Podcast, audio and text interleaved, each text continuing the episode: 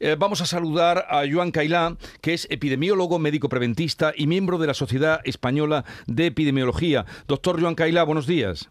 Buenos días. Evolución y evaluación del momento en el que estamos de la pandemia en nuestro país. Sí, como decían, realmente está creciendo ¿no? a nivel de toda España. La incidencia que tenemos en 14 días en la gente mayor de 60 años ya superará hoy seguro los 1.000 por 100.000.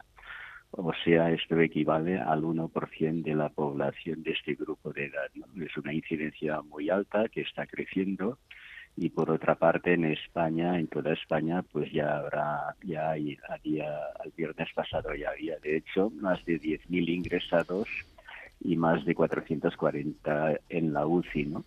Y lo que puede ser peor, eh, cada día fallecen aproximadamente de promedio unas 40 personas. Por tanto, tenemos que mejorar. Con estos datos que usted nos expone, eh, eh, en resumen, ¿Cree usted que habría, y la, y la Sociedad Española de Epidemiología, creen ustedes que habría que tomar ya alguna medida para acercar la expansión del coronavirus, alguna medida más contundente? Sí, realmente, a ver, antes ustedes comentaban sobre cosas que deberían hacerse de cara a septiembre, pero claro, para evitar contagios lo importante es lo que hagamos ahora en la nota de prensa de la Sociedad Española de Epidemiología, pues bueno, abogamos para el uso de mascarillas en lugares donde haya mucho hacinamiento, ¿no? Esto lógicamente podría ser en el, autobús, en un metro, en un tren metropolitano, etcétera, pero pero también en cualquier lugar donde pueda haber este hacinamiento, ¿no? y después quien tenga la COVID realmente debería debería debería seguir un aislamiento, ¿no? Y bueno, si trabaja pues eh, y se encuentra bien, pues bueno, que haga teletrabajo o, o si no se encuentra suficientemente bien, pues que coja la baja laboral. Lo que no puede ser es que esta persona vaya a trabajar y contagie a sus compañeros de trabajo.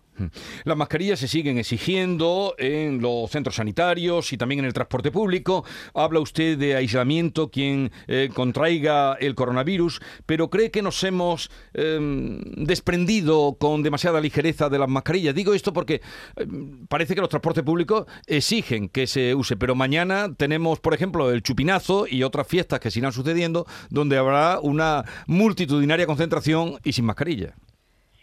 Efectivamente, la, realidad se impone, ¿no? Después de grandes eventos de este tipo, y se ha visto en todas, yo diría que en todas las comunidades autónomas, después aparece un incremento de, casos.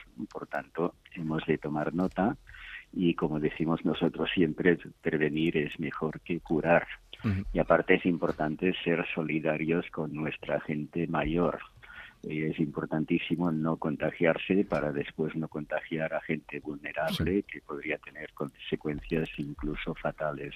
Eh, y una última pregunta, ¿qué información tienen ustedes, bueno, o qué evaluación hacen de que la viruela del mono continúa aumentando en España, se habla ya de mil, pasan de los 1.190 casos registrados.